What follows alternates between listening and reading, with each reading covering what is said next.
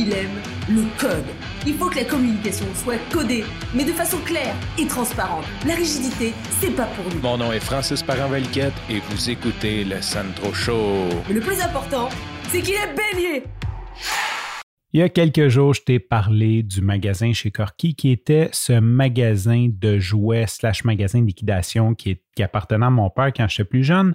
Quelques jours après, je t'ai raconté l'histoire de la pancarte interdiction de tourner à gauche et aujourd'hui, je veux te raconter, d'après moi, ça va être le dernier d'une trilogie. Euh, un fait cocasse qui est arrivé là-bas, puis je trouve ça très drôle. Bien sûr, j'ai aucune façon de confirmer que cette histoire-là est vraie, mais elle reste quand même très drôle. Donc, mon père, il y a le magasin, un bonjour, le chef de police traverse la rue et il vient pour voir mon père. Donc, il demande à parler à mon père. Et la personne au comptoir dit malheureusement, il n'est pas là. Fait que, euh, il dit Fais-y le message que je veux le voir chez le chef de police. Il dit Ok, c'est correct, il prend le message. Le, quelques jours plus tard, mon père un peu nonchalant, il voit le message. je, je vais régler ça. Évidemment, il y a bien d'autres choses à faire que d'aller au poste de police. Donc, quelques jours plus tard, le chef de police revient, puis là, il était un petit peu plus agressif. Il dit ah, Personne dit, je vais y faire le message, il n'est pas là. Fait que prends le message. Et là, une troisième fois, le chef de police, il dit, coudon, il dit, se cache-tu, blablabla, c'est quoi? Là, il dit, je sais pas, mais je vais faire le message. Donc, mon père rentre en après-midi au, magasin, puis la personne, il dit, écoute, le, le, chef de police, il commence à être vraiment agressif, tu devrais régler ça. Fait que mon père, il part nonchalant, traverse la rue à pied, il s'en va au poste de police, il demande à voir le chef de police, il dit Ouais, tu veux me voir? Fait que le chef de police, il dit oui.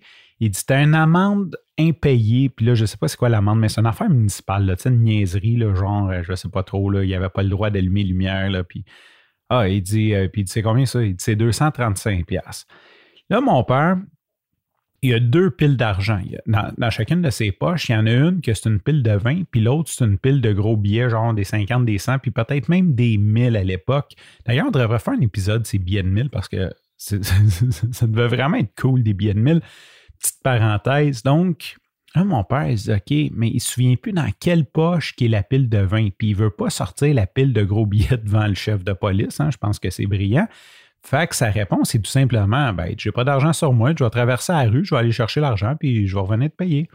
Et il dit J'étais assez couru après, toi, il dit Sors pas de site tant que c'est pas payé. Là, mon père dit Quoi? Il dit C'est sérieux pour 235$? Il dit Tu, sais où qui est, mon magasin? Il dit Je vais revenir te payer. Il dit Non, t'as bien compris, toi, tu sors pas de site, trouve quelqu'un qui vienne payer l'amende, tu sors pas de site tant que c'est pas payé. Mon père OK.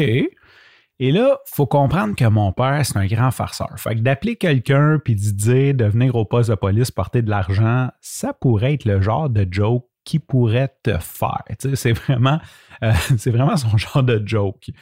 Fait que là, il appelle son ami, Corky, évidemment. Puis il dit là, Corky, il dit euh, J'ai besoin que tu viennes me porter 235$ au poste de police.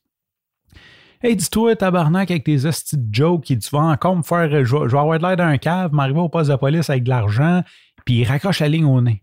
Fait que là, là mon père, il, raccroche, puis le chef de police, il dit Ouais, tu as des bons chums, toi, hein? Là, mon père, il respire, puis il est comme un peu en crise. Fait qu'il rappelle, il dit à son chum, il dit Là, écoute-moi bien, là, viens-t'en au poste de police avec 235$, ça niaise pas, c'est pas une joke, là, viens-t'en. Fait que là, finalement, euh, l'autre s'en vient le payer. Bon, tout s'est réglé comme ça. Mais je trouvais ça quand même, tu sais, le farceur farcé, quand tu fais des jokes à tout le monde puis que ça devient sérieux, puis que le monde ne te croit pas, puis au de police, puis t'attends que quelqu'un vienne t'apporter 235$. Je trouvais cette histoire très délicieuse et je voulais la partager sur le Centro Show. Sur ce, je te remercie pour ton écoute. Je te dis à demain